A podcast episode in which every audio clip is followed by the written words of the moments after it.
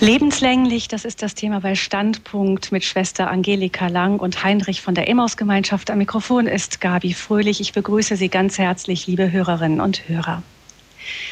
Man nennt sie Bestien, gefährliche Killer. Man sagt, sie gehören weggesperrt und zwar für immer. Das ist das Bild, das man sich weithin in der Öffentlichkeit von Menschen macht, die wegen Mordes lebenslänglich hinter Gitter müssen. In allen Einzelheiten konfrontieren uns die Medien heute mit grausamen, schockierenden Details von Sexualmorden an Kindern, Serienmorden und ähnlichen Verbrechen. Die Prozesse beschäftigen die Boulevardblätter und manche Fernsehkanäle über Monate. Und am Ende ist man erleichtert, dass wenigstens dieser eine bedrohliche Typ für immer aus dem Verkehr gezogen ist oder wenigstens für möglichst viele Jahre. Was aber spielt sich hinter diesen Gittern und in diesen Menschen ab? Darum soll es heute bei Standpunkt gehen. Lebenslänglich, Heinrich und das Zeugnis seines Lebens lautet unser Thema. Wir wollen dabei nicht naiv sein. Ich muss sagen, ich bin selber Mutter und will mir lieber nicht vorstellen, wie es jemandem ergeht, der etwa sein Kind auf eine sehr grausame Weise verliert. Aber wir wollen versuchen, diese komplexe Realität von Verbrechen, ihren Ursachen, den Folgen und dem Umgang mit dem Täter besser zu verstehen. Einmal, weil die Zuwendung zu Gefangenen ein Gebot Jesu selbst ist und deshalb hat das Ganze auch gut Platz bei uns im Standpunkt. Und dann aber auch, weil es uns helfen kann, unsere Gesellschaft besser zu verstehen. Wir haben zu unserem Thema heute zwei wirkliche Insider zu Gast in der Sendung. Da ist zum einen Schwester Angelika Lang von der Emmaus-Gemeinschaft, seit vielen Jahren Knastmissionarin. Ich grüße dich, Angelika. Hallo. Und zugeschaltet außerdem Heinrich, der vor 25 Jahren selber zu lebenslänglicher Haft verurteilt wurde, 17 Jahre im Gefängnis war, mittlerweile 68 Jahre alt und in Rente ist und seit zweieinhalb Jahren als Ehrenamtlicher in einem Jugendknast mitarbeitet, außerdem bei Emmaus-Missionen immer wieder mit dabei ist. Heinrich, ganz herzlich willkommen auch. Guten Abend. Hallo. Guten Abend, Heinrich. Die packende Lebensgeschichte von dir, Heinrich, deine Bekehrung im Gefängnis und so weiter, das hat vor vielen Jahren schon die Radio Horeb-Hörer einmal bewegt. Wir werden die wichtigsten Aspekte davon heute noch einmal hören. Einmal, weil viele Hörer das damals nicht gehört haben, zum anderen auch, weil man es eigentlich fast nicht oft genug hören kann. Aber vielleicht werden wir zunächst einmal dieses Thema lebenslänglich hinter Gittern einordnen kurz, dass man sich überhaupt mal als Laie hat man da ja nicht so viele konkrete Vorstellungen, erstmal mal vorstellen kann, worum es da überhaupt geht. Und Schwester Angelika, du bist eben seit vielen Jahren auch als Gefängnismissionarin im Gefängnis tätig. Ähm, nehmen wir uns vielleicht erstmal die gesetzlichen Grundlagen vor. Was, was bedeutet da lebenslänglich? Ich würde einfach mal den Paragraphen vorlesen. Paragraph 211 Mord der Mörder wird mit lebenslanger Freiheitsstrafe bestraft. Mörder ist, wer aus Mordlust zur Befriedigung des Geschlechtstriebs, aus Habgier oder sonst aus niederen Beweggründen heimtückisch oder grausam oder mit gemeingefährlichen Mitteln oder um eine andere Straftat zu ermöglichen oder zu verdecken einen Menschen tötet. Mhm. Das ist der Gesetzestext. Das äh, heißt, die meisten Lebenslänglichen, die hinter Gitter sitzen, sitzen wegen Mordes. Es gibt da noch so ein paar andere Sachen, aber das kommt wahrscheinlich sehr selten vor, wie Hochverrat und ähnliches. Aber genau, die, meisten, die, meisten, sitzen wegen Mordes. Wegen Mord. mhm. Ich habe dann in einem, so einem Auslegungs-, also so ein Nachschlagewerk nachgelesen und da steht zum Beispiel niedere Beweggründe sind Wut aus nichtigem Anlass, oder übersteigertes Ehrgefühl und Geltungsbedürfnis oder Rache für Trennungsabsicht. Dann äh, geht es um den Vorsatz, also äh, es gibt einen Vorsatz, dann gibt es einen bedingten Vorsatz. Ein bedingter Vorsatz reicht für Mord. Also das heißt, wenn jemand einen Raubüberfall macht zum Beispiel und nimmt eine Waffe mit, äh, dann ist es aber wenn er nicht vorhat, einen Menschen zu töten, ist das ein bedingter Vorsatz, weil er eine Waffe dabei hat. Also weil er praktisch in Kauf nimmt, dass, dass genau. die auch benutzt wird. Mhm. Genau. Oder jemand flüchtet oder und das Opfer lebt noch und er holt keine Hilfe, kann das bedingter Vorsatz sein. Mhm. Und ähm, lebenslänglich, ich habe mir früher mal gedacht, lebenslänglich ist lebenslänglich, aber das ist nicht ganz so. Das sind mindestens 15 Jahre vom genau, Gesetz her. mindestens 15 Jahre. Der Bundesdurchschnitt, äh, wann ein Mensch entlassen wird, sind 21 Jahre. Mhm. Äh, und bei manchen kommt noch eine anschließende Sicherheitsverwahrung dazu, die dann auch wirklich das ganze Leben dauern kann. Genau, also es gibt dann bei Mord noch die Schwere der Schuld. Das heißt, dass die Strafe dann noch mal länger ist und, äh, und eben Sicherungsverwahrung. Die gibt es insgesamt, also aber anderen Delikten, die gibt es nicht nur bei Mord, sondern die gibt es auch bei anderen Delikten. Die kann inzwischen auch nachträglich ausgesprochen werden. Das heißt, dass jemand auch dann wirklich lebenslang hinter Gittern sein kann. Das wird alle zwei Jahre geprüft. Und wenn die Prüfung negativ ausfällt, dann wird wieder in zwei Jahren geprüft. Ähm, also ich kenne einen, der ist ähm, über 40 Jahre jetzt in einem Gefängnis. Hm, und wahrscheinlich auch fast nicht mehr in die Gesellschaft integrierbar dann Nö, nach so langer er, Zeit. Ist er todkrank, also der wird wahrscheinlich im Gefängnis sterben. Hm. Ähm, Sicherungsverwahrung drückt das schon aus. Das geht darum, dass äh, man die Gesellschaft sichert, denke ich, gell? also vor, vor Menschen, die man als gefährlich einschätzt. Genau, wenn jemand als gefährlich eingeschätzt wird und dann kann Sicherungsverwahrung ausgesprochen wird, werden zum Schutz der Gesellschaft vor Straftaten. Mhm. Die Medien vermitteln ja den Eindruck, dass Schwerverbrechen und Morde in den letzten Jahren oder Jahrzehnten sehr stark zugenommen hätten. Ähm, ist das so? Du hast auch ein bisschen Statistiken nachgeschlagen. Genau. Also ich war sehr überrascht. Eine Statistik, die hat mich fast umgehauen. Äh, und zwar wird da von 19, 1993 bis 2003 äh, ist ein Rückgang beim Mord von 666 Fälle auf 394 also in diesem Zeitraum von den zehn Jahren, also jedes Jahr, ähm, das sind minus 40,8 Prozent. Und auch bei Sexualmord ist ein Rückgang von 32 auf 20 in diesem zehn Jahreszeitraum. Das sind minus 37,5 Prozent. Und dann ist nur untersucht, wie die Gesellschaft das einschätzt. Bei Sexualmord ähm, sind 475 Prozent, also wird das übersteigert wahrgenommen. Bei Mord wird es um 114 Prozent übersteigert wahrgenommen. Und das ist einfach äh, eine Folge von dem, wie das in den Medien behandelt wird. Also dass dieser Eindruck entsteht, dass die Kriminalität beständig zunimmt, was nicht stimmt. Also sie nimmt ab. Hm. Das wird uns bestimmt auch noch ein bisschen beschäftigen, eben auf der, diese Kluft zwischen dem, was wirklich passiert und auch dem, was wie die Wahrnehmung der Gesellschaft ist und was das aber auch wieder für die Gefangenen bedeutet. Nämlich, das hat nicht zuletzt auch wieder Auswirkungen auf die Haft selber, auf die Haftbedingungen und genau. so weiter. Diese Grundstimmung, die in der Gesellschaft da ist. Kommen wir aber vielleicht. Bitte? Eins möchte ich vielleicht nur sagen. Ja. Die Rückfallquote bei Morddelikten insgesamt, also alle Mord, Raubmord, Sexualmord, äh, Beziehungsmord, liegt unter 2 Prozent, also insgesamt. Äh, bei Beziehungsdelikten liegt sie unter 0,3 Prozent. Also mhm. einfach mal, um so ein Maß zu haben, ich glaube, die Gesamtrückfallquote liegt um die 70 Prozent. Also das ist bei Mord ist eine sehr, sehr geringe Rückfallquote. Mhm. Äh, vielleicht was auch noch interessant war, man hat so den Eindruck, dass es viele, gerade bei diesen Sexualmorden, viele Fremdtäter gibt. Man hat immer wieder diese Geschichten von Leuten, die auf der Straße überfallen werden, aber die meisten Sexualmorde sind tatsächlich Beziehungsdelikte. Morde glaube ich nicht. Also ich nicht denke, Morde, aber genau, Verbrechen. Äh, sexueller Missbrauch passiert meistens in ah, ja. okay. genau sexueller Missbrauch passiert meistens in der Familie oder im familiären Umfeld, also Onkel, Tante, Bekannte.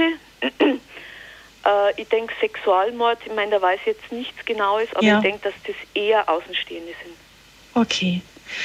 Gut, das ist jetzt einfach mal, um so ein bisschen das Panorama zu haben, weil, weil das uns auch noch ein wenig auch beschäftigen vielleicht, wird. Vielleicht ein ja? Punkt, Anno, äh, ja. was auch noch wichtig ist. Also wenn es um, ähm, um ein Urteil vom Landesgericht geht oder Oberlandesgericht, ja. Urteile, die vom Strafgericht oder Schöffengericht verhandelt werden, da ist es möglich, Berufung, äh, also in Berufung zu gehen. Das ist beim Urteil vom, im Landgericht und Oberlandesgericht nicht möglich. Und Berufung heißt, dass, also, dass der ganze Sachverhalt nochmal verhandelt wird und bei, beim, also beim höheren Gericht kann nur Revision, also Revision beantragt werden und da wird nur geprüft, ob es äh, verfahrensrechtlich ordnungsgemäß ist, also ob ein Verfahrensfehler mhm. unterlaufen ist. Das heißt, das Ganze wird nicht mehr aufgerollt. Das kann nur ein Wiederaufnahmeverfahren. Das im Grunde, ich habe noch nie gehört, dass das bei jemandem durchging, also keinen, den ich kenne. Das heißt, wenn ein Urteil gefällt ist, äh, dann ist es gefällt.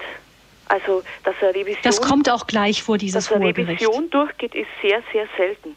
Und was oft auch passiert, ist, dass Menschen, also jetzt zum Beispiel Beziehungsdelikte, die, die hatten noch nie was mit Gericht zu tun.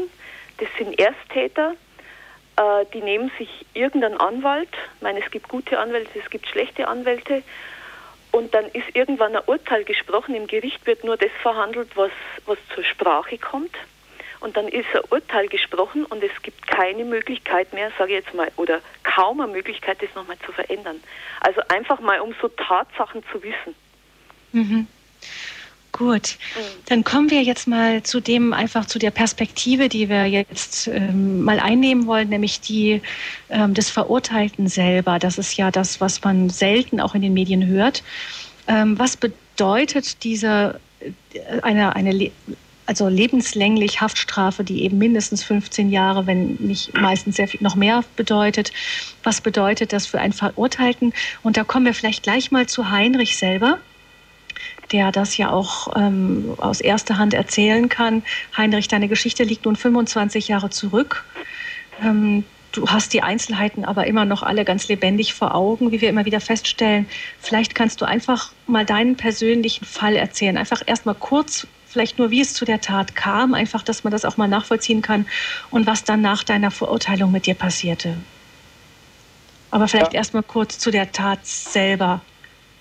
Ja, zu der Tat selber möchte ich sagen, äh, dass ich damals in einer Situation war, wo also meine Frau äh, mich verlassen hatte und ich mit den Kindern alleine da saß und äh, nicht mehr ein noch aus wusste und, sag ich mal, auf die irre Idee kam, äh, mir Geld zu besorgen, um meinetwegen Familie und alles zusammenzuhalten. Äh, mein Zustand damals war unbeschreiblich und äh, ich habe dann äh, mehr oder weniger aus völliger Verzweiflung, völliger Verzweiflung versucht, einen Supermarkt auszurauben, wobei es dann, wobei alles schief ging, was schief gehen konnte und, sage ich mal, letztendlich ein Mensch von mir getötet wurde. Es bestand keine Absicht. Wir haben eben gehört, ich hatte eine scharfe Waffe mit und wer eine scharfe Waffe mitnimmt, ähm, der ist also praktisch äh, äußerst gefährdet. Warum hast du die scharfe Waffe mitgenommen, wenn du keine Absicht hattest damals? War folgendermaßen, war ein ganz dummer Zufall. Ich bin also über ein halbes Jahr ich versucht, diesen Supermarkt, äh, sag ich mal, auszurauben und äh, es kam dann Silvester und da hat man, da habe ich immer eine Schreckschusspistole mitgehabt. Und dann kam Silvester und dann hat mein Sohn mit meiner Schreckschusspistole Silvester geknallt. Und als ich dann am 8. Januar wieder dahin wollte, war diese Schreckschusspistole erstmal für mich nicht auffindbar und bin dann zum Kleiderschrank gegangen, wo ich eine scharfe Waffe liegen hatte, die ich mal für meine Frau gekauft hatte, weil wir abseits wohnten und Geschäft hatten. Und äh, bin dann also am, an diesem verhängnisvollen Tag mit dieser scharfen Waffe gefahren. Mhm. Und, äh, das Ganze für mich war von vornherein äh, eigentlich auch, äh, sag mal, eine Nummer zu groß. Denn zum ersten Mal, äh, sage ich mal, habe ich mir dann auch äh, nicht um mich Mut anzutrinken, sondern um mein schlechtes Gewissen und Gefühl zu betäuben, eine Flasche ähm, Metaxa gekauft und mir die während der Fahrt zu der Tat an den Kopf gesetzt habe und äh, ich kann nur sagen, auf der Fahrt hatte ich schon das Gefühl oder zu mir selber ge gedacht, ich fahre zu meiner eigenen Hinrichtung. So war mir zumute. Was passiert ist, dass alles, dass alles schief ging. Äh, die Polizei kam und äh, ich lief in die falsche Richtung, wurde von einem Polizisten eingeholt und es kam zu einem Gerangel. Es gab einen Knall und ich habe gedacht, also ich wusste noch nicht mal, dass es ein Polizist war, weil jemand sprang über den Zaun und mir in den Weg und äh, wollte mich also festhalten. Und äh, ja, gab auch einen Schrei, das war aber nicht mein Schrei und bin dann hingestürzt und bin dann auch irgendwie weggekommen und ähm, die Situation als solches war für mich so unfassbar, dass ich also in dieser Nacht äh, ähm, über 200 Kilometer mit dem Zug gefahren bin, weil ich hatte in den Nachrichten gehört, also, dass ein Polizist tot war und äh, wo ich hin wollte, wusste ich nicht, aber ich sage einfach mal, ich wollte bis ans Ende der Welt. Und als ich dann nach 200 Kilometer Zugfahrt, also an morgens wieder zur Besinnung kam, da fielen mir meine Kinder ein, mein Zuhause und mein Auto stand an da dort. Also dann bin ich dann, äh, ja, sag ich mal, äh, total verzweifelt zurückgefahren und äh, mit mir war von diesem Tag an nichts mehr los und ich wurde so nach 14 Tagen verhaftet und war heilfroh, dass ich also einem Untersuchungsrichter alles erzählen konnte, meine ganze Situation. Und der damals zu mir auch sagte, also Herr Blum, wenn ich könnte, ich würde Sie also heute noch nach Hause lassen zu Ihren Kindern. Aber der Staatsanwalt, der hatte schon ja, eine andere Version, da wären mehrere Schüsse gefallen, was nicht stimmte, aber hat alle nichts geholfen. Ich war dann verhaftet und ja, da war also für mich die Welt zu Ende, auf Deutsch gesagt. Also du bist auch erstmal richtig in Einzelhaft gekommen und ja, das war jetzt, unter U-Haft noch. Ja, ja, die U-Haft, also das war jetzt dann äh, die Hölle kann es nur als die Hölle bezeichnen, denn äh, ich war sehr streng religiös erzogen und äh, hatte also im Hinterkopf, Mensch ist tot, du bist Mörder, kommst in die Hölle und kommst nie mehr raus, alles ist verloren und äh, für mich begann dann eine Zeit des Wahnsinnig, langsam aber sicher wahnsinnig werden, denn diese Einsamkeit und, und diese Kälte und die Situation, ähm, mir blieb da nicht mehr viel übrig. Ich bekam Albträume jede Nacht, wurden eigentlich immer schlimmer und es kam dann auch ein Albtraum, ging es auch um meine Kinder. Und äh, da habe ich gedacht, so, jetzt machst du Schluss. Hm.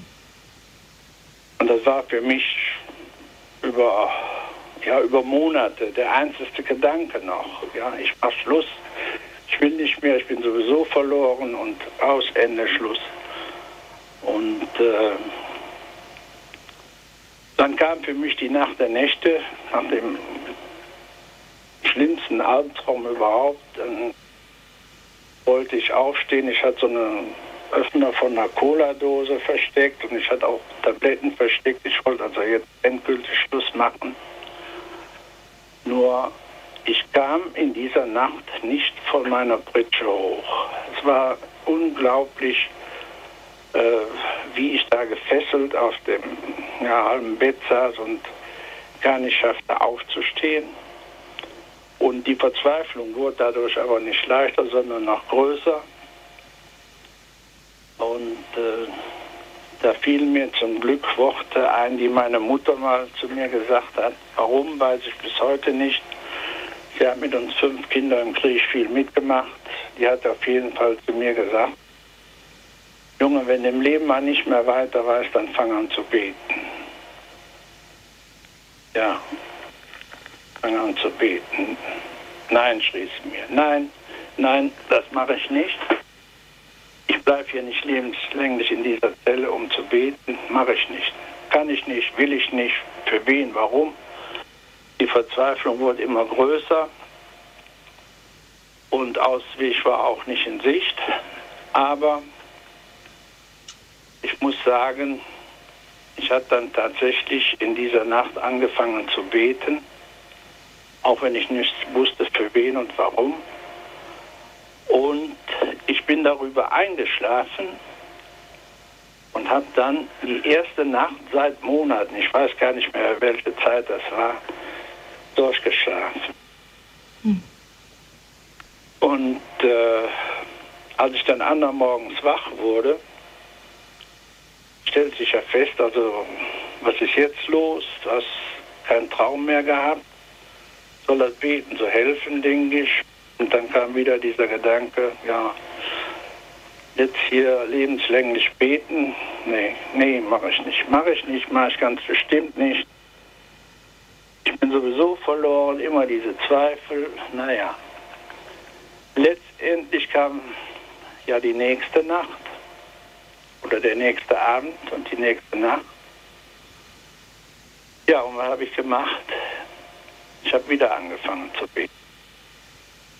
Jetzt muss ich sagen, statt in dieser Nacht, in der ersten Nacht da Lebens, ähm, Selbstmord zu begehen, hatte ich die Kraft nicht zu, ich kam nicht hoch, irgendwas hielt mich zurück.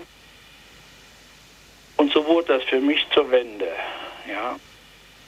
Natürlich muss ich sagen, es ist auch einfach unfassbar, wenn man erkennt, durch meine Schuld ist ein Mensch tot. Ich kann mir das bis heute nicht verzeihen und ich werde mir das auch nie verzeihen. Nur Gott kann mir verzeihen. Und äh, nach dieser Nacht, also nach diesen, dieser Erkenntnis mit dem Beten, wurde das dann langsam aber sicher für mich zum Pflichtfach. Und äh, ich begann die Bibel zu lesen, auch wenn ich sie manchmal in die Ecke geschmissen habe, wenn es Auge um Auge ist und Zahn um Zahn im Alten Testament. Aber ich kam dann auch zu meinem Gerichtstermin, den ich eigentlich nie erleben wollte, weil ich wollte wirklich nicht vor der Welt und vor der Presse, war reichlich vertreten da, war ein Schauprozess, äh, wo ja jeder da, sag ich mal, so miturteilen kann, ja, hängt er auf oder rüber ab und weiß ich was, äh, mit diesen Gedanken schaut mich manche Beamte an, manche haben es mir auch am Kopf geschmissen, wenn nach mir ginge, weg mit dir. Äh, naja, ich war auf jeden Fall so stark, wenn, denn wenn der Richter gesagt hat, sie werden heute zum Tode verurteilt, dann hätte ich gesagt, ist okay. Ich kann es heute so einfach sagen, aber ich kann auch sagen, dass ich fünf Stunden vor dem Urteil fünf Stunden an einem Stück nur gebetet habe. Und danach hatte ich diese Kraft. Ja, und so war ich dann also vom Richter zum Mörder verurteilt. Wobei ich sagen muss, ich habe alles gewollt, aber nicht einen Menschen umbringen. Schuld mhm. war meine, man darf keine scharfe Waffe mitnehmen, man darf überhaupt kein Verbrechen machen. Das ist heute mein äh, Planen, ja, weil letztendlich ähm, ja in jedem Fall jeder scheitern muss. Denn ich sag mal so, wäre ich nicht äh, geschnappt worden, ich weiß nicht, was aus mir geworden wäre. So war also praktisch für mich ganz wichtig, so diese unendliche Einsamkeit und, und Verlassenheit äh, zu erleben und dann auch wirklich zu Gott zu finden. Denn es kam auch noch mal eine Zeit, wo ich mir also wirklich mit schweren Depressionen und als ich was plagte, wo ich dann auch in der Zelle geschrieben habe, Gott, wenn es dich gibt, dann hilf du mir doch. Denn ich habe das nicht gewollt. Und ich muss sagen, war gut, dass ich geschrien habe, denn ich bin erhört worden. Heilig, du sagst das als jemand, der wirklich dann noch 17 Jahre im Gefängnis verbracht hat. Das ist kein Spaß gewesen. Ähm, da kommen wir vielleicht auch später nochmal drauf. Aber ähm, du sagst das eben als jemand, der, das ist schon beeindruckend zu hören, dass jemand sagt, es ist gut, dass ich geschnappt wurde, es ist vielleicht ähm, Schlimmeres verhindert worden, auch für mich. Ja, ja, auf jeden Fall, weil ich war so verzweifelt und ich hatte ja Familie, die, gut, die Frau war weg, aber die Kinder waren noch, waren noch jung und äh, ich wäre, also, ich weiß nicht, ich, ich glaube, ich wäre verrückt geworden darüber. Ne? Mhm. Und äh, wären mit, mit, Sicherheit auch noch andere Straftaten gefolgt, weil wenn man, sag ich mal, damit leben soll, Mörder zu sein und dann, äh, ich weiß es nicht, ähm, da fällt mir selber heute noch schwer drüber nachzudenken, was dann alles aus mir geworden wäre, weil ich heute habe ich ähm, äh, mehrere Enkelkinder und bin also, lass mich furchtbar gerne Opa nennen und höre also bin so glücklich, dass meine Söhne auch zu mir gehalten haben und das äh, war auch sehr wichtig, dass ich nicht Schluss mhm. gemacht habe. Ich weiß nicht, was aus meinen Söhnen geworden wäre, weil das war dann auch über Jahre mein Credo für die für meine Kinder zu beten, ja, denn mhm. da war ja auch nochmal eine riesige Schuld auf meinem Gewissen, ja, also ich habe die Kinder im Stich gelassen praktisch, auch wenn ich das nicht gewollt habe, aber ich war letztendlich der Täter, ja, und mhm. äh, ich hätte mir dann nie verzeihen können, sag ich mal, wenn irgendwas an den Kindern drangekommen wäre, ne? Ja. Dankeschön, Heinrich, für die, dass du da so offen bist auch und diese Geschichte auch immer wieder erzählst. Du hast eine wichtige Botschaft. Lebenslänglich Heinrich und das Zeugnis seines Lebens ist das Thema in der Standpunkt-Sendung. Liebe Hörerinnen und Hörer, wir haben gerade das Zeugnis, den Lebensbericht von Heinrich gehört, wie er ähm, zuerst einmal ein, eine schwere Tat begangen hat. Ein Mensch ist dabei ums Leben gekommen. Er hat ihn getötet. Er ist zum Mord, also wegen Mordes verurteilt worden zu lebenslänglicher Haft, hat 17 Jahre im Gefängnis verbracht. Ähm, Heinrich, du hast sehr beeindruckend geschildert, wie was da in dir vorgegangen ist. Vor allem, dass diese dieser Satz ist mir hängen geblieben, dass dich das immer wieder umgetrieben hat. Durch meine Schuld ist ein Mensch jetzt tot. Kommen wir jetzt mal zu Schwester Angelika. Wie gehen, das ist ja im Grunde ein klassisches Trauma. Wie gehen Gefangene normalerweise mit so einem Trauma um? Also ich meine, ich kann jetzt nur aus der Praxis sprechen, was ich so erlebe an Menschen, die ein Tötungsdelikt haben, egal ob es jetzt also Mord oder Totschlag oder wie er immer ist. Ähm, also was ich immer wieder höre, sind Menschen, die Albträume haben, die schweißgebadet aufwachen und äh, oder dass Dinge einfach wie ein Flashback wiederkommen. Also Flashback heißt, dass so einzelne Tatgeschehen, also dass das so wieder hochkommt. Also einer, der mir mal erzählt hat, so der mit seiner Freundin, die haben gemeinsam einen Menschen getötet und äh, der immer wieder dieses Knacken des Rückgrats gehört hat. Ähm, also das ist so eine Form. Also dass, dass das wie bei sonstig traumatisierten Menschen ähm, einfach so Albträume, also das Flashback, dass das immer wieder so wiederholt wird. Äh, dann gibt es eine andere Möglichkeit, was mir auch begegnet ist, sind Menschen, die verdrängen und verleugnen. Also zum Teil, ich habe Menschen kennengelernt, die konnten sich an das Tatgeschehen nicht erinnern. Das war dann also wie ausgeblendet, dass sie manche, die auch nicht wussten, war ich das tatsächlich oder war ich es nicht. Und ich habe ihnen das geglaubt, dass sie sich nicht erinnern konnten. Also, dass das völlig weg war. Das gibt es ja auch bei Opfern von Trauma, die das einfach völlig verdrängen, dass das ganz weg ist, dass man sich nicht mehr erinnern kann. Ähm, und es gibt auch Menschen, wo das so weit geht, dass die das, ich sage mal, wie abkapseln oder dass es völlig weg ist und sie denken, dass sie unschuldig sind. Äh, dann gibt es bei manchen auch, ich sage mal, eine Flucht in Religion. Also ich habe mal einen kennengelernt, der so, also wo das auch wie, wie ausgeblendet war, das war so die Tat war so eingeschehen und so das andere war einfach eine Religiosität, aber die wie aufgesetzt war. Und ich denke, echte Spiritualität durchdringt den Menschen. Also da hat der Schmerzraum, Da hat äh, diese Schuld, die ich begangen habe, Raum, äh, dass ich das Gott geben kann. Ähm, und wenn das so wie abgespalten ist, dann ist es wie Religion, die wie aufgesetzt ist, die mit dem Leben wie nichts zu tun hat oder mit der Tat nichts zu tun hat.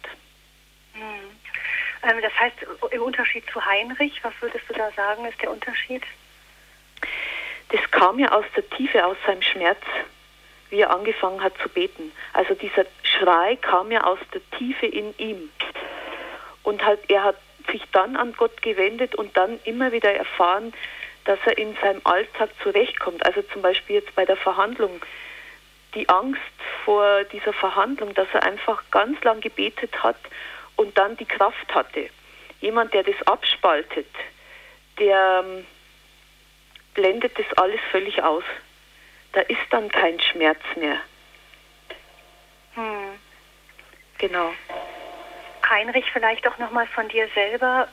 Ähm, weil du hast gesagt, du, du hast gebetet. Wie, das war jetzt die, der Weg, der raus, mit dem du rausgefunden hast, auch aus diesem Trauma, obwohl dich das auch noch weiterhin verfolgt. Aber wie hast du versucht, wenn du da in der Zelle warst, ja, was hast du versucht zu tun? Wie hast du versucht, hat dir noch irgendetwas wirklich geholfen? Ja, da waren ganz entscheidende Dinge. Da war einmal, da war ich schon über drei Jahre in Haft und da war ein Pfarrer, mit dem ich also ernsthaft Gespräche führte, wo ich auch beichten wollte. Der hat mir aber ein ganzes Jahr zappeln lassen. Der wollte auch wissen, ob das ernst ist. Und äh, den hatte ich gebeten, für mich einen Brief zu den Eltern zu bringen, ähm, wo ich auch dann über sechs Seiten geschrieben habe, wie leid mir das tut und dass ich mir das nie verzeihen würde. Weil wir haben ja auch mit fünf Kindern und da auch. Und ich dachte, ein Mensch kommt nicht mehr zurück. Und dieser Fahrer sagte dann auch eines Tages, also die Beichte ist, äh, hat stattgefunden, das war ganz wichtig. Und ähm, dann auch, ähm, dass der Pfarrer zu den Angehörigen gefahren ist, war äußerst wichtig für mich. Und der sagte zu mir auch eines Tages, hören Sie auf, sich selbst zu verurteilen, die christliche Religion ist eine verzeihende Religion. Also ich habe das Alte Testament, da habe ich die Bibel manchmal in die Ecke geschmissen. Und als ich dann ernsthaft die Bibel auch studiert habe und jetzt mir bewusst wurde, dass also Jesus auch für mich gestorben ist und dass Jesus die Kraft oder die Macht hatte, am Kreuz jemand zu sagen, du heute wirst du noch mit mir im Himmel sein, ja. Das waren also auch Dinge, die ich aus meiner Kindheit kannte, aber die jetzt mal richtig Realität wurden für mich und greifbar wurden, dass es also einen äh, verzeihenden Gott gibt. Ja, das hat mir wahnsinnig viel geholfen, denn ja, ich lebte ja jetzt auch äh, unter Mördern und äh, ich kann sagen, Angelika hat das eben schon mal angeschnitten, ich habe so viele erlebt, die wirklich verleumden, dass sie gemordet haben. Und das führt so dahin, dass sie sich so abkapseln und nachher selber glauben, dass sie nicht waren. Und ich habe wirklich bei einigen oder bei vielen sehr gemerkt, dass die verrückt wurden. Ja? Und ich habe auch Leute gesehen, die 40 Jahre schon im Knast saßen, lebenslänglich, äh, was daraus wird. Ja? Und dann habe ich ja noch ein riesiges Erlebnis. Vor knapp 20 Jahren kam dann auch die Emmers-Bewegung ins Gefängnis. Unter anderem lernte ich Bruder Jan kennen und äh, ich habe nur ein einziges Gespräch mit denen geführt und der sagte zu mir, Heinrich, wenn du die Liebe hast, musst du die nicht festhalten, musst du die fließen lassen.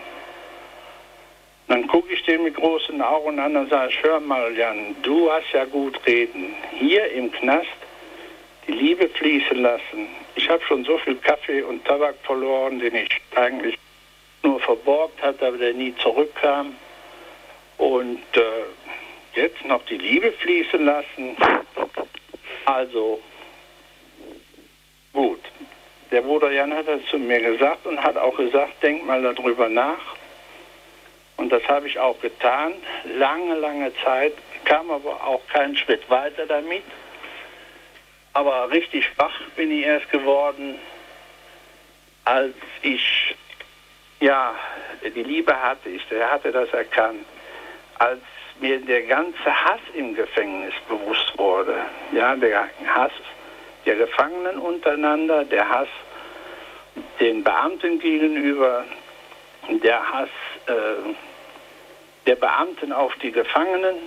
Zu mir haben Beamte gesagt, ja, wenn nach mir ging, rüber, ab und weg, ja, ohne Kommentar. Und äh, früher habe ich ja mit Sicherheit auch so geredet. Das ist ja, wird ja auch so gefördert. Natürlich, wenn so eine schlimme Tat ist, wie schnell sagt man dann rüber, ab und weg. Aber dass da immer, sag ich mal, in Anführungszeichen Menschen hinterstecken, die aus immer auch welchen Gründen. Ich habe so viele kennengelernt, gerade lebenslänglichen, die aus Verhältnissen kamen, wo überhaupt nichts stimmte, ja, und die letztendlich gescheitert sind, so wie ich nur. Die finden nicht den Weg zu Gott. Und das war mein ganz großes Glück, die Worte meiner Mutter. Und als ich den Hass und die Liebe so richtig, sage ich mal, vor Augen hatte, ich erlebte auf der Arbeit den Hass, wie, wie Gefangene sich, sag ich mal, um, um Buchblättchen oder um, um Päckchen Tabak belügen, betrügen, schlagen und weiß ich was alles, ja. Äh, wie der Hass mir richtig bewusst wurde, den ich nicht leben wollte, ja. Es war einfach andere äh, Gefangene zu verurteilen, die, äh, weiß ich was für welche Delikte haben, macht ja die ganze Gesellschaft. Haut drauf, schlag ihn tot, nicht? Rüber ab. Äh, da hörte ich mit auf und ich fing an, meine Mitmenschen zu lieben. Das war das Allerschwerste, was man im Gefängnis machen kann. Ja, ich wurde also, ich sah nachher in jedem Menschen ein Geschöpf Gottes. Und ich war bereit, jedem die Menschenwürde zu geben. Und jeder war plötzlich für mich genauso wertvoll wie ich, weil ich fühlte mich langsam wieder wertvoll, ja. Und das war auch so ein Schlüssel. Und diese Liebe, die hat mich dann in die Emmos-Gruppe getragen, äh, wo also auch, sag ich mal, die Menschen die freiwillig ins Gefängnis kamen, zu uns kamen. Wir trafen uns immer in der Kirche, ein wunderschöner Ort. Die sah ich wie Engel. Die sah ich wie Engel an. Denn man brauchte mal endlich keine Angst mehr zu haben vor, vor, ja, vor den Mitmenschen. Ja. Im Gefängnis darf man kein falsches Wort sagen. Das geht alles sofort nach der Runde, wird verfälscht, geht weiter. Und weil ich jetzt, sag ich mal, auch wirklich äh, in die Kirche ging. Ich wurde ja so beschimpft deswegen. Ich war dann auch nach Messdiener, kam mal einer in die Kirche und schrie da laut, guck mal, da knien die Mörder am Altar, die scheinheiligen Schweine und weiß ich was. Aber das ist alles noch harmlos, ja. Aber ich war ehrlich geworden. Ich war ehrlich zu mir selbst geworden. Ich hatte mich selbst gefunden und äh, ich bin dadurch so stark geworden, dass mich nachher überhaupt kein Mensch mehr beleidigen konnte.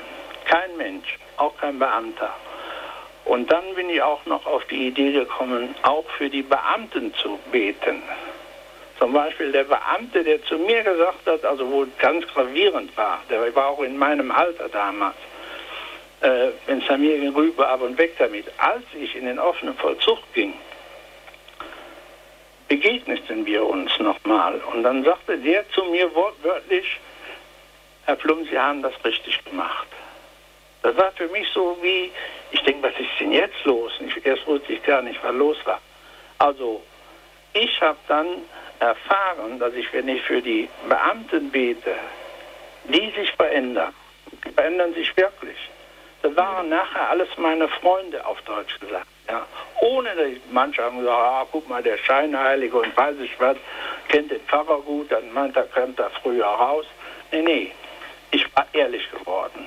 Also das heißt, diese zwei Sachen, auf der einen Seite dieses ehrlich sein zu sich selbst und ja. auch vor den anderen. Und das andere, was du genannt hast, was Jan gesagt hat, Bruder Jan, die Liebe fließen lassen, unter anderem auch durch das Gebet.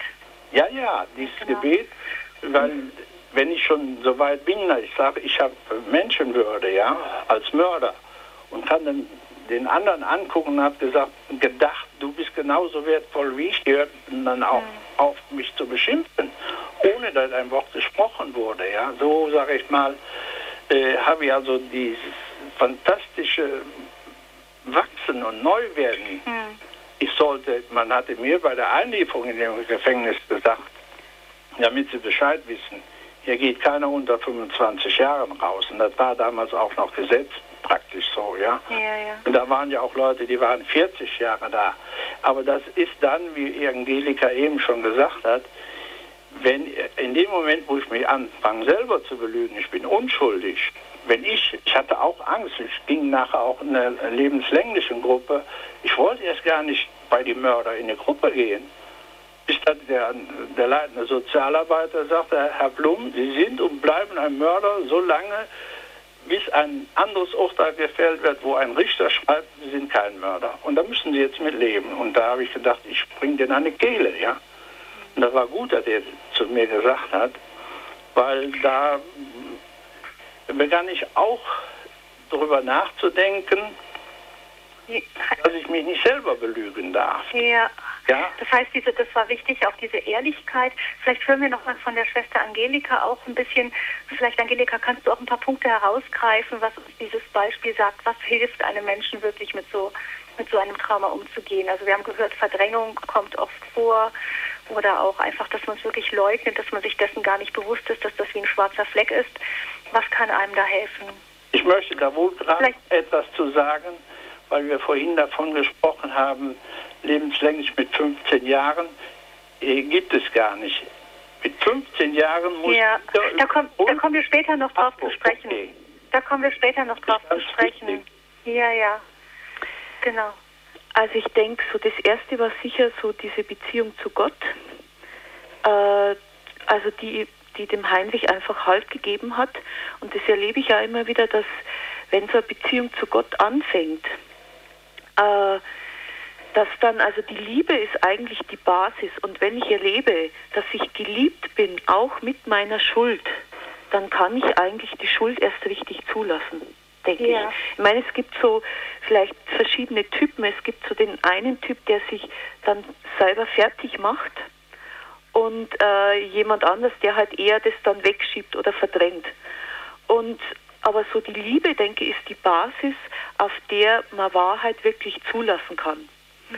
Und das andere, denke was einfach immer wieder so Punkte waren, wie das jetzt mit dem Pfarrer, der ihm gesagt hat, so, dass es wichtig ist, sich selber zu vergeben. Also das, glaube ich, ist auch ein sehr wichtiger Punkt. Es muss irgendwann Punkt kommen ähm, in dieser Aufarbeitung, wo ich mir meine Schuld selber vergebe. Also wo ich Vergebung zulasse, dass mir vergeben ist und wo ich anfange, mir selber zu vergeben. Ich meine, da gibt es, also mir ist da, sind, ist da Unterscheidung wichtig so. Ähm, Gott vergibt mir, sofort.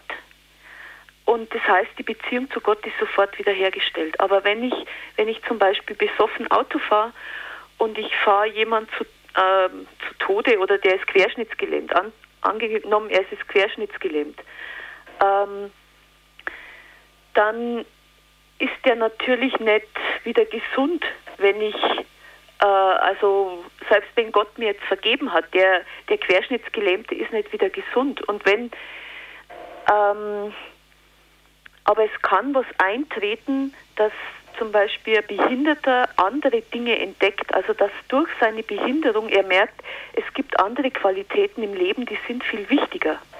Und wenn so ein Prozess durch ist, ähm, dann ist ein Stück Versöhnung durch. Das ist natürlich beim Tötungsdelikt sehr schwierig.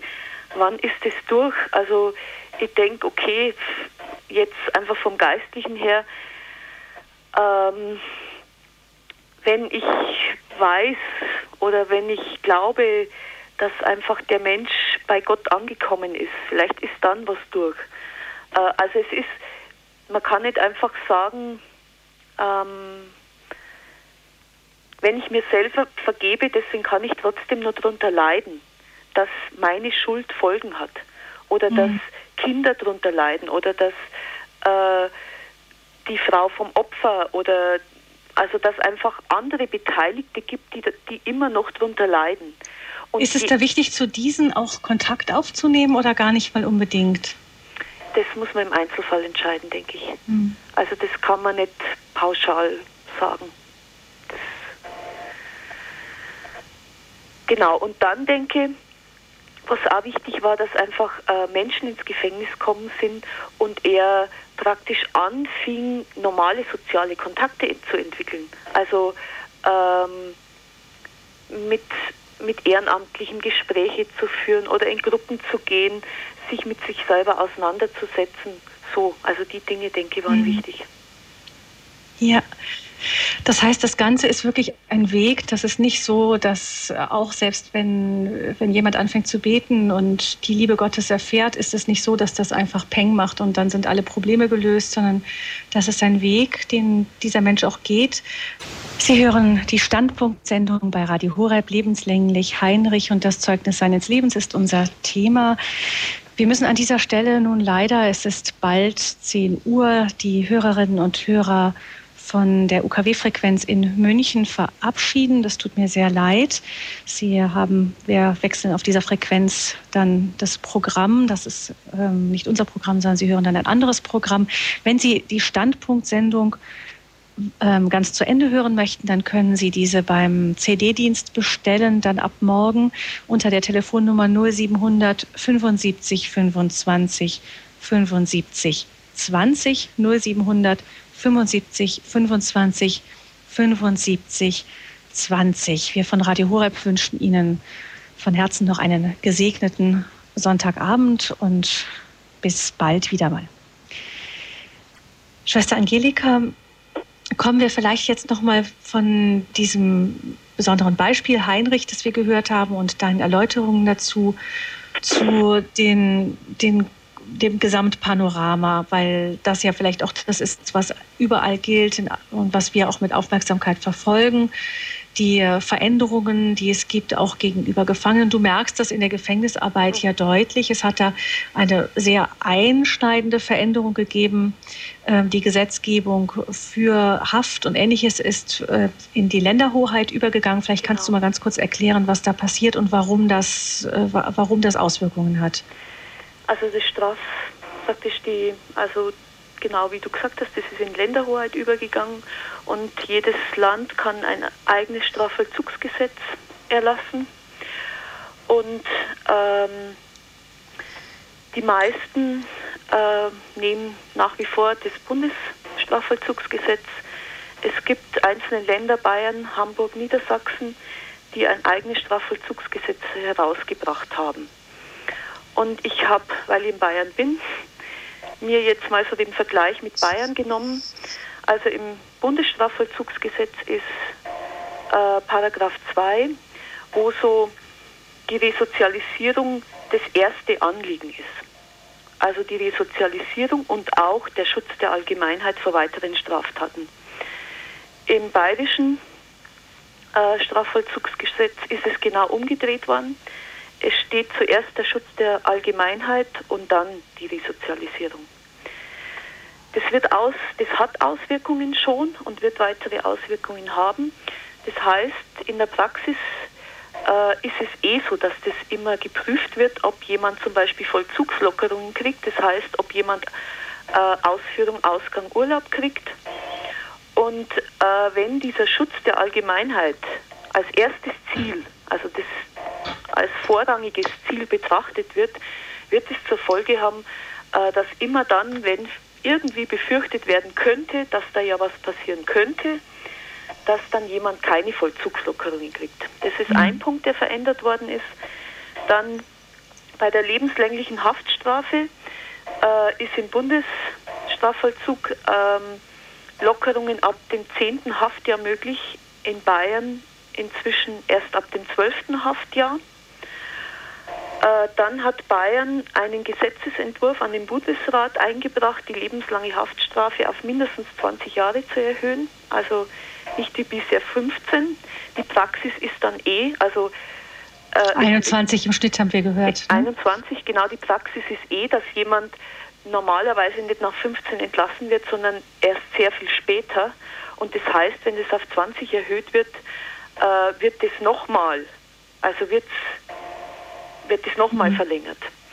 Ich denke mal, das liegt so ein bisschen aber auch in der Grundstimmung, die man so hört, denkt man sich, ja, das ist recht so.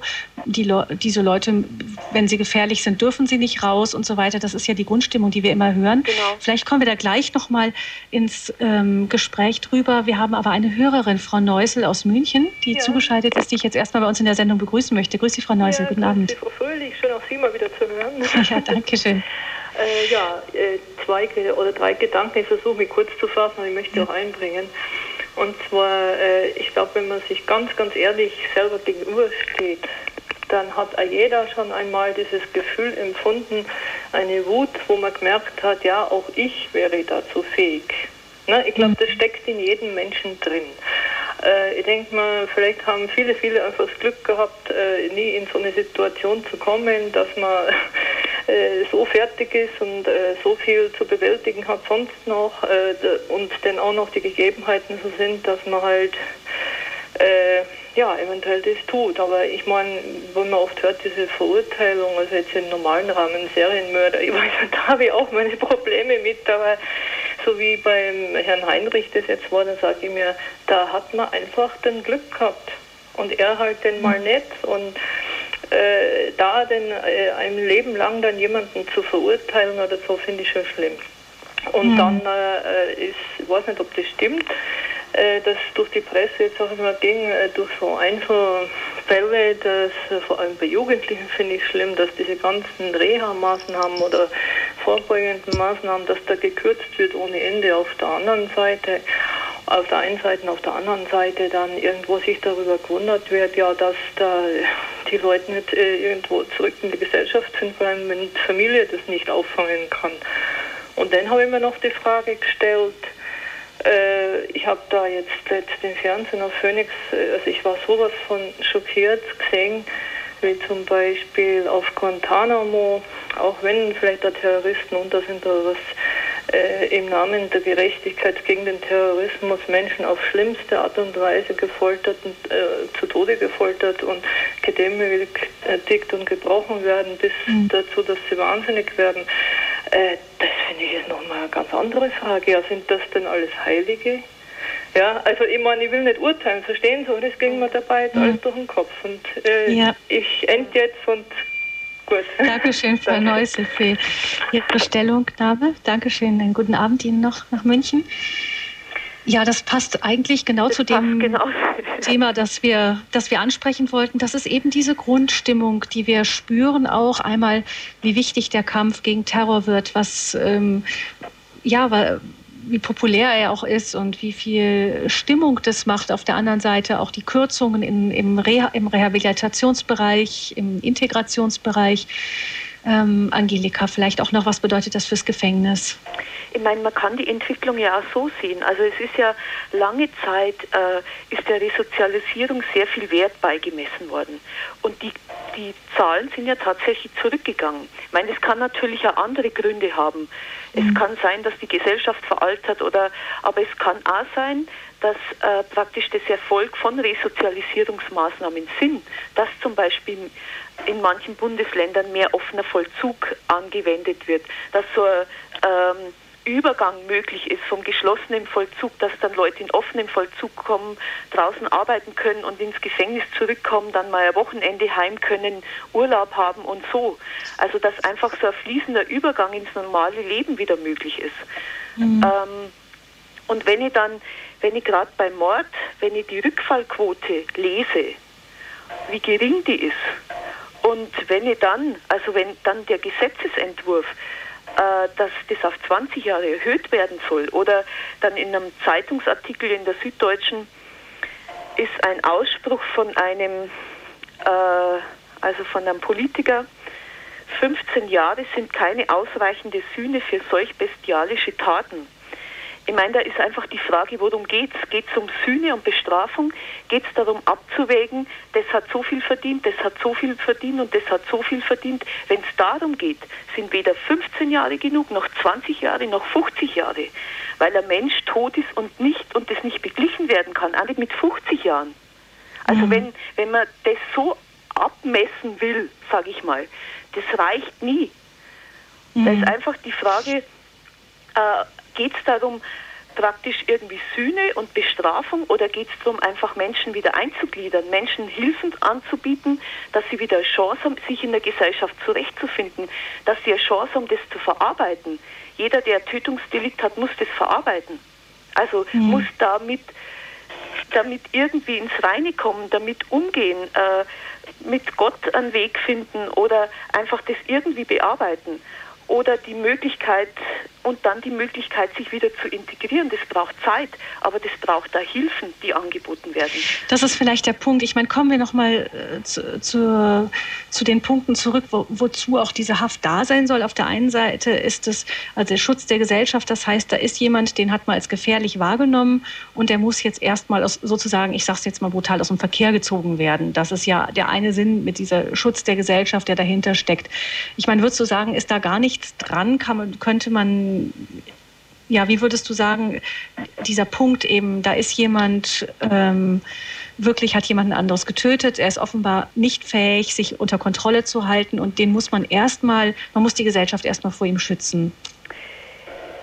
Das, es gibt sehr unterschiedliche Morddelikte. Also ich denke jetzt mhm. zum Beispiel an drei Menschen, die ich kenne, zwei, die waren ganz normale Familienväter, haben ein ganz normales Leben geführt äh, und es kam zur Beziehungstat ein anderer, der aus dem Milieu kommt, äh, der Prostituierte getötet hat. Ähm, und bei allen dreien nehme ich eigentlich, also da lege ich meine Hand ins Feuer, das wird nie wieder passieren. Das war eine einmalige Geschichte. Also das ist ein ganzer, wie soll ich das sagen, ähm, da geht es einfach drum, für meine Begriffe geht es da einfach drum, wenn wirklich Hilfe angeboten wird, dass, äh, dass die Menschen das mit sich ins Reine kommen können, dass es Zeit und Raum braucht, meinetwegen auch Gefängnis, äh, mhm. äh, um einfach wieder mit der Sache irgendwie das zu verarbeiten und ins Reine zu kommen. Und natürlich ist es so, wenn ich kenne einen anderen, einen Serientäter, der hat mehrere Frauen vergewaltigt und umgebracht. Das ist der, der seit 40 Jahren im Gefängnis sitzt. Mhm. Da geht es natürlich darum, den erstmal aus dem Verkehr zu ziehen um den Schutz der Öffentlichkeit zu gewährleisten. Mhm. Dann ist der zweite Faktor ähm, die Abschreckung.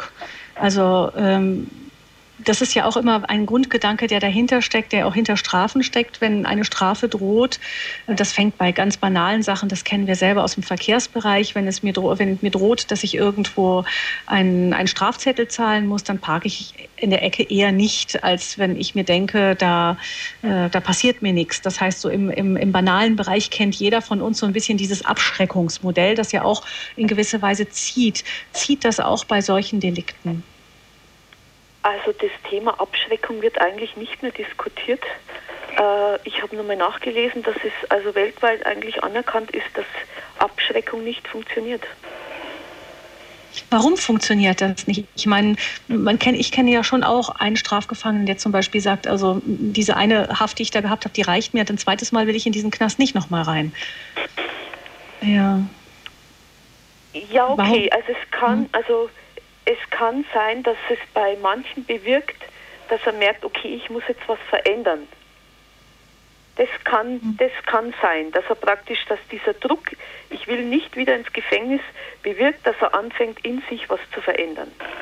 Mhm. Aber normalerweise ist es so, dass das so läuft, im Knast passiert nichts oder sehr wenig und äh, jemand sitzt die Zeit ab, macht sich äh, irgendwelche Illusionen, ich werde nicht mehr straffällig, ich will auch nicht mehr straffällig werden, gute Vorsätze, das nächste Mal wird alles anders und wenn es darauf ankommt, dann ist einfach, dann sind Affekte, Gefühle da, ähm, die halt wieder zu einer Straftat führen.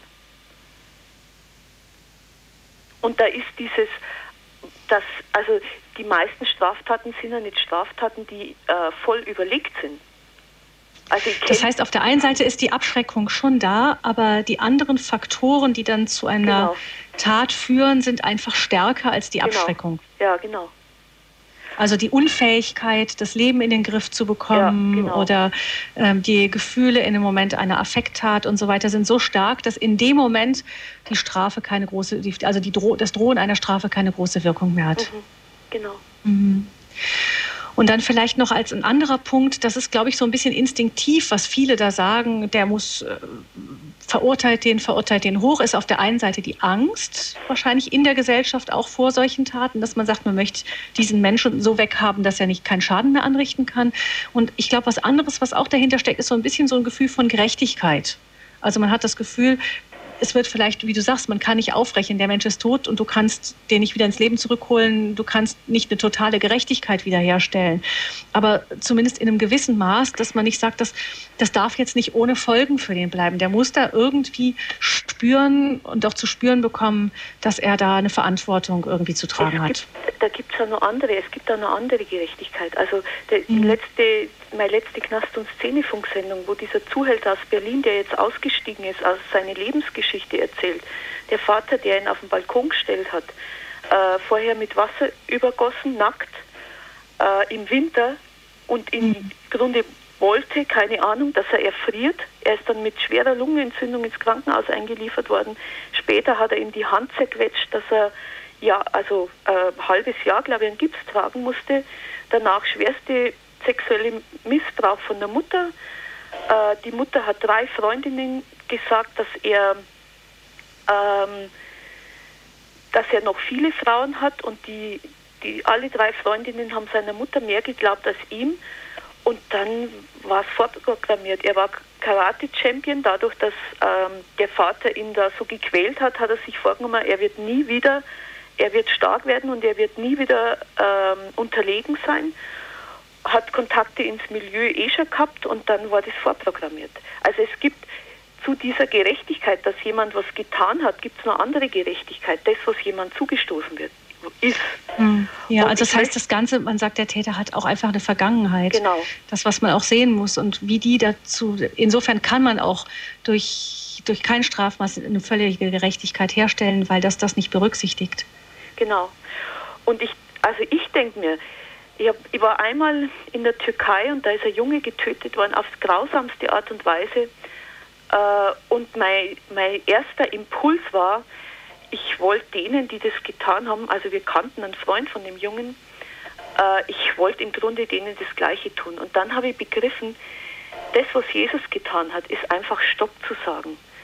Ähm, nicht Auge um Auge, Zahn um Zahn, sondern äh, mit der Liebe einfach Stopp zu machen, nicht Vergeltung. Und wenn wir anfangen, von Staatswegen äh, auf natürlich auf schön, begründet, schön begründete Vergeltungsmaßnahmen zu ergreifen, dann wird es, dann ist es eine Form von Gewalt und Gewalt hat Gewalt zur Folge. Gewalt wird immer Gewalt zur Folge haben. Ich meine, man muss sich mal vorstellen, ich kenne einen zum Beispiel, der hat Sicherungsverwahrung. Der hat sich wirklich verändert. Der hat wirklich an sich gearbeitet. Das ist spürbar. Der hat eine Therapie gemacht. Äh, und jedes Mal, wenn ich mit ihm rede, merke, dass, dass er wirklich sein, wie sein ganzes Leben verändert hat. Jetzt ist wieder, jetzt ist die Sicherungsverwahrung überprüft worden, es ist ein Gutachten gemacht worden. Der Gutachter war total überrascht, hat ihm ein 1A-Gutachten geschrieben und er wird wieder nicht, es werden wieder keine Lockerungen. Er wird wieder nicht gelockert, dass er einfach auf eine Entlassung zugehen kann. Und wenn das immer wieder geschieht mit Menschen, dass sie immer wieder merken, sie kriegen keine Chance, sie kriegen keine Chance, sie kriegen keine Chance, das erzeugt Hass. Mhm. Das da kommt dann Bitterkeit auch. Und, und das ist wirklich gefährlich. Und nicht das andere. Mhm. Nicht, wenn wir uns Menschen zuwenden und ihnen eigentlich versuchen zu helfen, dass sie sich ändern können, sondern wenn immer wieder die Chancen verweigert werden, das, das macht es mhm. wirklich gefährlich. Vielleicht auch noch ein paar Worte zu dem Stichpunkt Verantwortung übernehmen. Es geht ja auch darum, dass äh, das kennt jeder schon von der Kindererziehung her, dass muss auch ein Stück weit in, in diesen Fällen greifen, dass man Verantwortung übernimmt für das, was man getan hat. Ist das irgendwie durch Haft oder ähnliches möglich? Ich empfinde einfach, dass es sehr erschwert wird, dass jemand Verantwortung, dass ich mich, wenn, wenn ich in einem, in einem Gefängnis bin und mir dort immer wieder Unrecht begegnet, meine Anträge schleifen lassen werden, das abgelehnt wird und jenes abgelehnt wird. Äh, ich kenne einen, der das steht im Gesetz, dass Familienzusammenführung, dass das äh, wichtig ist. Seit Jahren kämpft er darum und es wird einfach nicht, nicht gemacht. Inzwischen ist die Ehe kaputt. Die wäre vielleicht so auch kaputt gegangen. Auf jeden Fall ist sie kaputt. Und wenn mhm. das, also wenn, wenn so ein Hintergrund da ist, dann ist mhm. es für jemand sehr schwer, Verantwortung für seine Schuld zu übernehmen. Weil wenn die Instanz, die eigentlich das Recht vertritt, äh, wenn er durch diese Instanzen immer wieder Unrecht erlebt, wie soll er denn zu seinem eigenen Unrecht stehen? Hm. Das ist der eine Punkt. Ich, wir kommen da gleich nochmal hören gleich ein bisschen weiter. Vielleicht auch ein positives Beispiel, das du auch erlebt hast. Noch einmal, Schwester Angelika, du hast auch mal ein Gefängnis erlebt, das ähm, wo ganz anders auch umgegangen wird mhm. mit den mit Tätern und wo man auch versucht, eben gerade das Thema ähm, Rehabilitation, Verantwortung und auch soziale Kontakte ganz hoch zu schreiben. Das ist mhm. in Brasilien, also ganz genau. weit weg. Du bist damals dahin geflogen und hast dir das angeschaut und bist sehr beeindruckt gewesen. Vielleicht kannst du das auch mal so als eine Art Gegenmodell schildern und was die dort machen, was äh, dich so überzeugt hat, dass es eben auch anders geht und dass das im Endeffekt die bessere Lösung für alle ist. Also das ist ein Gefängnis, das von Christen und Gefangenen selbst, völlig selbst verwaltet wird. Es gibt keine Vollzugsbeamten, also es gibt keine Aufsicht praktisch. Ähm, was dort so die Basis ist, ist, das, ist Vertrauen. Also dass so der Grundgedanke heißt, töte den Kriminellen, um den Menschen zu retten. Äh, die Basis ist Vertrauen. Den Menschen wird Verantwortung übertragen es gibt ein gutes System von äh, ganz viele, also die ganze Gesellschaft wird versucht, mit eins, dass sie mit einbezogen wird. Das ist ein wichtiges Element. Das glaube ich ja, dass das ein sehr wichtiges Element ist. Die Gesellschaft muss sich mit einbeziehen und muss also einfach Verantwortung mit übernehmen. Wie äh, geschieht das Menschen, zum Beispiel? Die, bitte? Wie geschieht das zum Beispiel? Manche, die werden Paten von Einzelnen oder auch von mehreren mhm. Es gibt Ärzte, die medizinisch versorgen, die ins Gefängnis gehen. Es gibt Rechtsanwälte, die Menschen beraten. Also dass jemand wirklich ganz ausführlich beraten wird, was hat er für Chancen, was kann man nur machen und so, damit er entweder Chancen sieht, noch was zu verändern oder einfach auch Ruhe für sich selber findet und weiß, okay, das ist jetzt gelaufen, ich muss mich damit abfinden und dann einfach so innere Ruhe kriegt und anfangen kann, an sich selber zu arbeiten. Es werden Werte vermittelt, das empfinde ich einen sehr wichtigen Punkt. Äh, diese Werte werden gestützt durch, ähm, durch das Programm, sage ich jetzt mal, das da läuft. Also zum Beispiel die Familie wird sehr groß geschrieben und dann geben die Gefangenen äh, ihren Familien, also unterstützen ihre Familien draußen. Es wird so vermittelt, die Familien draußen haben schwerer als ihr und dadurch äh, das stärkt natürlich die Familienbande. Unterstützen wie? Finanziell ja? oder? Sie unterstützen finanziell die. Finanziell. Mhm. Genau. Dadurch, dass sie arbeiten und Geld genau, verdienen. Dadurch, dass sie arbeiten, ja. Mhm. Und Dinge herstellen, die dann verkauft werden. Mhm. mhm. Und ich meine, das klingt ja fast wie eine schöne Utopie zu sagen, das wird von den Strafgefangenen selbst verwaltet. Ich meine, man fragt sich natürlich, wie sowas funktioniert. Es gibt einen Gefangenenrat, der ist zuständig für Sicherheit und Ordnung. Äh, und die klären so, also sehr viele Dinge. Die, es gibt in jedem gibt Säle, verschiedene Säle. Da ist immer ein, also es gibt einen, der verantwortlich ist und einen, der zur Seite steht. Äh, es jetzt zu weit führen, das ganze Programm zu erklären. Ja. Ja, denk, aber de facto funktioniert es und es ist nicht nur so, dass das mit, mit leichten Fällen ist, sondern da sind auch richtig schwere. Jungs dabei. Das sind von, auch von, also das sind Morddelikte dabei bis hin zu Leuten, die psychisch krank sind. Also das war wirklich die ganze Palette, weil ich gespannt war, ob das wirklich die ganze Palette war, ist. Und es war die ganze Palette der Gefangenen. Mhm. Ähm, ich denke, dass wenn es erreicht wird, ich habe selber mal, also nicht in dem Stil, aber ein kleines Projekt in einem Gefängnis aufgebaut, wo äh, Gefangene dann Verantwortung übernommen haben. Und was erreicht wird, wenn die selber Verantwortung übernehmen, ist, dass sie sich von der Subkultur des Gefängnisses trennen und, äh, und praktisch am Programm mitarbeiten. Und das führt dazu, also diese Übernahme von Verantwortung führt dazu, dass sie Verantwortung lernen und dass oft nochmal Dinge aufgedeckt wird, wo Sachen einfach nicht in Ordnung sind, die dann zutage treten und sie sind nicht mehr gegen das System, sondern sie gehen mit dem Ganzen. Also sie gehen, ähm, im Gefängnis ist es in der Regel so, dass ähm, da ist Subkultur, da also Drogenhandel und so weiter. Alles. Und, und mhm. der eine weiß von dem, von, wie man das genau macht und der andere weiß, wie man das besser macht und so weiter. Also da ist eigentlich eine Schule der Kriminalität, sage ich jetzt mal. Das läuft im Gefängnis. Mhm. Ja, ähm, Angelika, ganz kurz unterbrechen. Wir haben eine Hörerin, die anonym bleiben möchte, die noch auf Sendung gehen möchte. Guten Abend. Guten Abend. Äh, ich wollte aus der Situation einer Betroffenen mal ähm, äh, die, da meine, meine Stellung abgeben. Und zwar sind wir vor zweieinhalb Jahren ähm, von einem bewaffneten Mann abends äh, halb zehn beim Gebet hinterrücks maskiert überfallen worden, sodass ich schon von dem Schreck beinahe gestorben bin. Und mhm. äh, man kann sich denken, dass es also eine furchtbare Zeit hinterher war. Und ähm, der Mann ist zwar erkannt worden, aber man konnte ihm nicht nachweisen. Und deswegen lief er frei rum und alle haben weiterhin gezittert. Aus der ganzen Gebetgruppe wird er nicht wiederkommen, ja. Und dann hat er sich eines Tages selber gestellt. Ich habe sehr, also mit sehr viel gearbeitet daran, dass ich frei werde davon und dass ich ihm auch wirklich verzeihen kann. Das kann ich ja eigentlich nur als Christ. Und das ist mir dann auch wirklich äh, gelungen, dass ich aus ganzer, ganzem Herzen sagen konnte, ich habe ihm verziehen. Und dann hat er sich also gestellt und da war letztes Jahr die Verhandlung.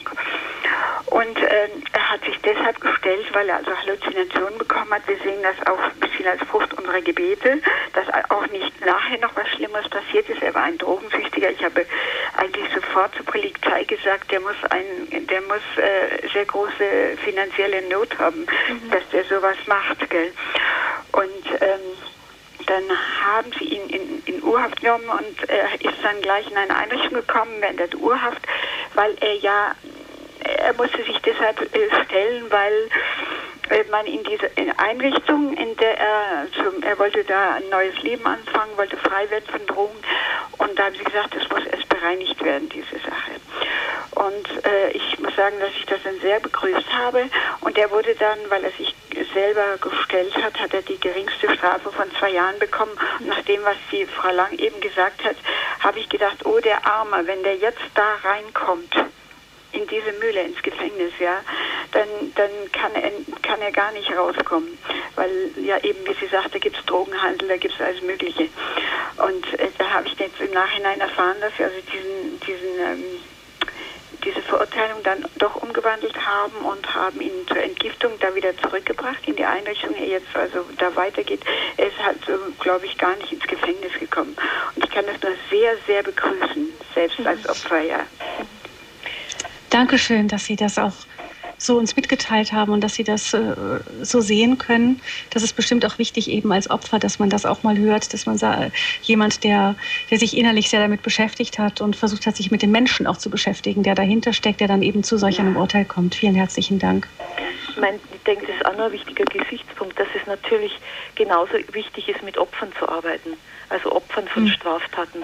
Also, äh, das sind nicht im Grunde kann man nicht verlangen, dass die vergeben. Ich, meine, ich bin selber Opfer von Straftaten und äh, ich weiß, wie es ist als Opfer.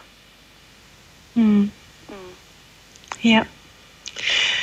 Gut, das ist vielleicht noch mal ein anderer Aspekt. Ich sehe uns ein bisschen die Sendezeit ja, davonlaufen. Vielen Dank an Sie, liebe Hörerin, erst einmal noch auch für, für Ihren Bericht, Ihr Zeugnis. Ähm, das ist vielleicht eben auch der Punkt, den die Hörerin eben angesprochen hat. Es ist so wichtig, dass der Gefangene nicht einfach in so eine Mühle reinkommt. Ähm, Angelika, du hast ein Beispiel erzählt, wo die Menschen lernen, Verantwortung zu übernehmen für ihr Leben, auch für die Gesamtsituation, sich der zu stellen. Und dann waren ja auch noch sehr wichtig die Kontakte nach außen. Also, dass die Gesellschaft einfach auch mit Verantwortung übernimmt für das, was passiert.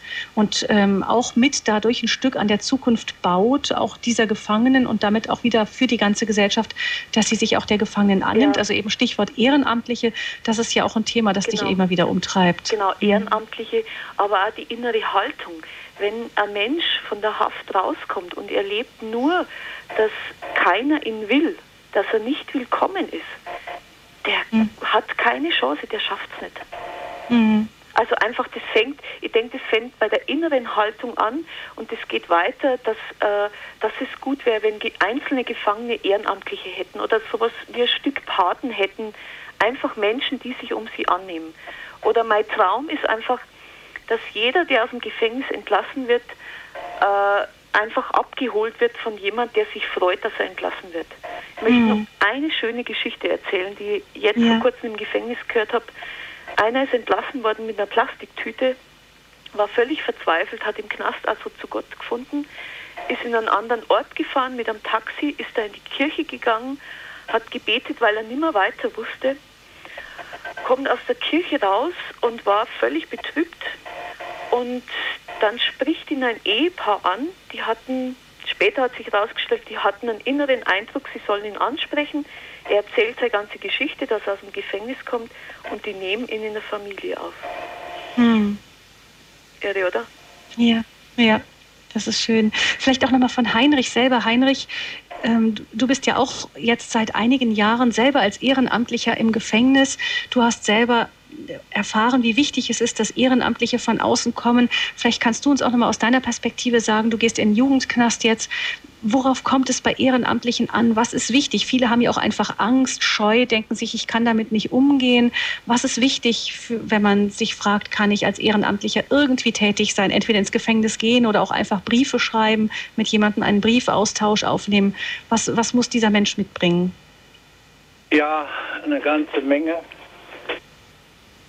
Aber das Wichtigste ist, wer ins Gefängnis geht, der muss mit dem Herzen dahin gehen.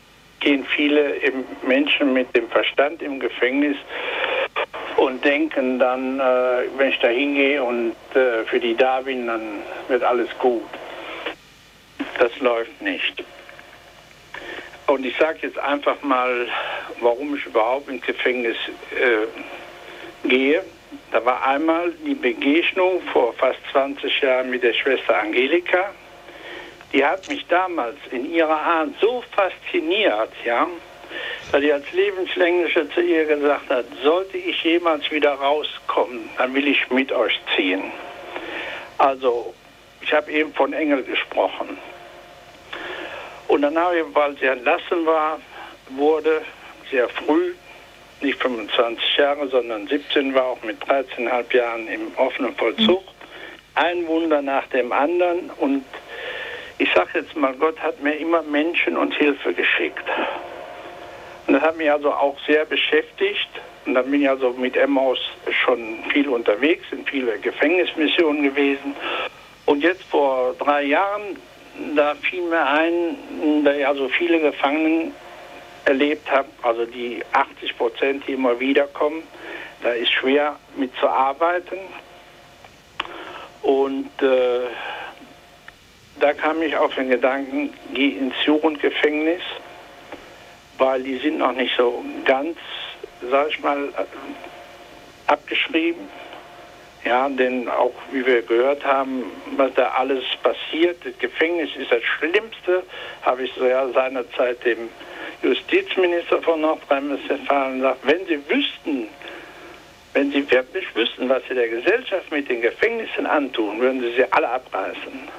Also ich will sagen, die, die Gefängnisse, je schlimmer die Gefängnisse sind und je enger die sind, also sicherer die sind, umso schlimmer werden die Gedanken, umso größer wird der Hass und so größer wird auch, wie ich schon eben gehört habe, die Verzweiflung. Mhm. Und das ist Und das ist dann auch ein Grund, warum du gesagt hast, du möchtest da ein Stück weit einfach reingehen und auch, dass diese Mauer, die zwischen innen und außen ist, durchbrechen. Ja, und vor allen Dingen äh, wirklich mit dem Herzen dahin gehen. Ja, mhm. wenn man da also, sag ich mal, mit falschen Vorstellungen hingeht, die Gefangenen stehen unter so einem immensen Druck, ja, die haben alle Angst vor der Obrigkeit und vor der Polizei und die sind so, sage ich mal, zusammengefärscht und zusammengeknüppelt. Und äh, also dieser Druck ist, ist unbeschreiblich. Ja. Ich habe die ersten Jahre gedacht, ich werde wahnsinnig. Ich kann nur noch wahnsinnig werden, obwohl ich schon längst auf dem richtigen Weg war. Ja. Das hat mich mhm. so lange und ich habe auch nie geglaubt, dass ich jemals wieder rauskomme. Weil wenn man so sieht, dass da Leute 40 Jahre sind, nur weil sie nicht mehr an sich arbeiten oder weil sie sich aufgegeben haben, ja. Und dass das mhm. alles im Namen des Gesetzes geschieht, wie wir eben gehört haben.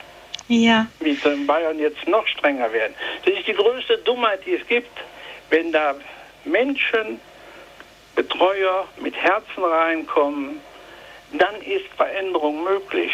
Weil die Gefangenen, die meisten kommen aus zerrütteten Familien, die kommen aus Kinderheimen, 50 Prozent kommen aus Kinderheimen, die haben nie Liebe empfangen. Ja, und kommen dann da untereinander, wo sie sich die Hucke voll lügen bis zum geht nicht mehr und sind noch nicht ganz draußen, dann fängt schon das nächste an. Weil jetzt kommt ja auch die Gesellschaft ins Spiel. Wer nimmt einen Gefangenen auf? Ja. Mhm. Das, so das heißt, wenig. es ist so ein bisschen das Fazit, das ich bei euch beiden raushöre, ist ähm, auf der einen Seite Haftstrafe wird jetzt nicht komplett, also es ist nicht so, dass sie, es muss, sie muss so gestaltet sein, dass sie wirklich sinnvoll ist und dass sie demjenigen, der betroffen ist, Chancen bietet, an sich zu arbeiten. Ähm, wirklich eine, eine neue Werte kennenzulernen und wieder sich in die Gesellschaft so zu integrieren, dass er dann tatsächlich auch nicht mehr straffällig wird. Ja, genau. Genau. Das, genau. Diese, hm, und dafür ist es wichtig, auf der einen Seite, dass nicht ständig an den Rehabilitationsmaßnahmen gekürzt wird und stattdessen die Strafen verlängert werden. Und ähm, auf der anderen Seite wichtig, dass es dann der Aufruf auch an uns, die wir Außenstehende sind, ähm, dass wir als, als Ehrenamtliche, wer irgendwie das für sich spürt oder glaubt, das könnte was für mich sein, eben als Ehrenamtlicher im Gefängnis tätig zu werden. Ich meine, es gibt also so ganz eigenartige Dinge, zum Beispiel das mit Sexualstraftherapie. Äh, Sexualstraftätertherapie. Hm. Das ist jetzt so der neueste Hit. Mhm. Äh, und in jedem Gefängnis wird eine Sexualstraftätertherapie eingerichtet. Mhm. Ich kenne in einem Gefängnis eine. Da sind Plätze, ich glaube, für 16 bis 18 Mann. Da ist ein Psychotherapeut, ein Psychologe und zwei Sozialarbeiter für diese 16 Mann zuständig. Mhm. In dem Gefängnis sind 800 Leute für die restlichen 780 sind ungefähr fünf Sozialarbeiter und ein Psychologe zuständig. Ja, das liegt wahrscheinlich daran, dass das tatsächlich eine Mode, eine regelrechte Modeerscheinung ist durch die starken Medien.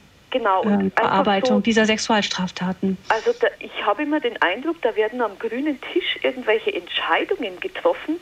Ich weiß nicht, ob die sich jemals irgendwie mit Leuten an der Basis unterhalten, äh, weil also ich empfinde es einfach ja, ja da habe ich nur noch Fragezeichen. Hm. Gut, Leider, Schwester Angelika ja. und Heinrich, sind wir schon über die Senderzeit drüber etwas. Aber vielleicht, das ist vielleicht nochmal wichtig, wenn jemand ähm, sich vorstellen könnte, gerade du bist im Moment sehr stark im bayerischen Raum aktiv, mhm aber auch vielleicht woanders in der Bundesrepublik. Du kennst ja viele Gefängnisse. Wer sich das vorstellen könnte, mit einem Gefangenen Kontakt aufzunehmen, vielleicht wirklich einfach über Brief oder erst einmal oder auch tatsächlich ins Gefängnis zu gehen, sich irgendwie einzubringen, kann er sich bei dir melden. Mhm. Beim Hörerservice liegt der, liegen deine Kontaktdaten vor. Genau. Da kann man sich dann bei dir melden und sagen, ich weiß zwar nicht genau wie, aber ich, ich würde gern irgendwas tun und dann fällt dir bestimmt irgendwas ein. Genau, dann fällt mir was ein. ja. Und dann, es gibt aber auch noch andere Sendungen von dir, die äh, insgesamt die Gefängnisarbeit und so weiter vertiefen. Da ist zum Beispiel einmal der, der Knast- und Szenefunk bei Radio Horeb. Vielleicht sagst du noch ganz kurz, genau, wann, der wann der ist. Wieder, jetzt habe ich den Zettel nicht dabei. Naja, also immer der vierte Montag im Monat, also ja. im August ist die nächste Sendung.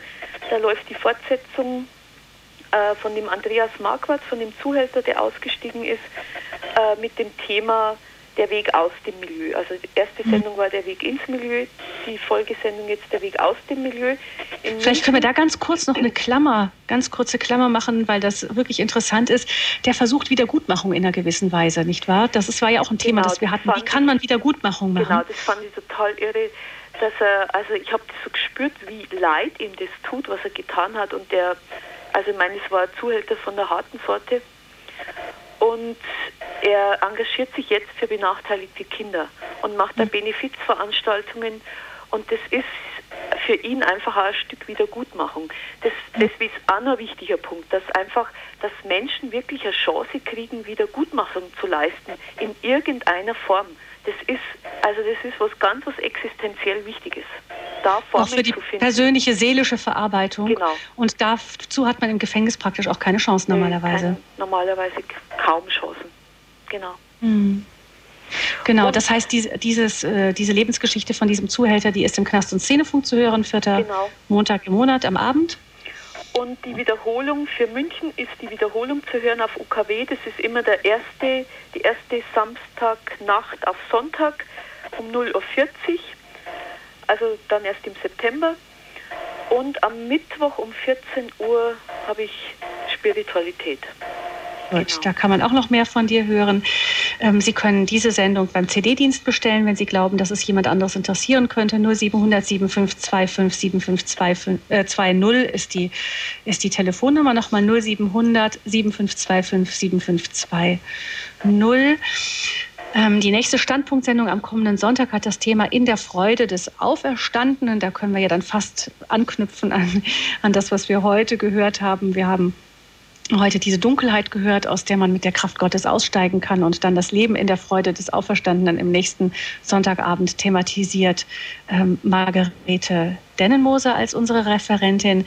Jetzt gleich können Sie mit Radio Horeb noch die Komplett beten und anschließend freut sich dann Michael Wielert auf Ihre Anrufe bei Gott hört dein Gebet. Sie können ihm Ihre Gebetsanliegen mitteilen. Wir hoffen natürlich, dass in Ihren Gebetsanliegen auch die Gefangenen vorkommen, jetzt vielleicht nach dieser Sendung noch verstärkt. Und ähm, ich verabschiede an dieser Stelle mich ganz herzlich. Gabi Fröhlich ist mein Name und ich verabschiede auch Schwester Angelika Lang und Heinrich. Ganz herzlichen Dank, dass ihr mitgemacht habt. Vielleicht kann ähm, Heinrich ganz kurz, vielleicht bitte ganz kurz noch ein kurzes Gebet sprechen für die Gefangenen und dann hören wir noch das Abschlusslied. Ja, Herr, ich möchte danken für meine Rettung. Ich möchte danken, Herr, dass es dich wirklich gibt. Ja, Herr, und ich bitte dich für alle, die im Dunklen sind. Ja, Herr, denn du kannst alle erreichen. Du kennst jeden beim Namen. Darum bitte ich dich von ganzem Herzen auch für die, die dich ablehnen, die dich beschimpfen und ja, die nichts von dir wissen wollen. Denn ja, Herr, bei ihnen ist die Not am größten. Ja, Herr, und nur du, du allein kennst sie und kannst helfen. Amen.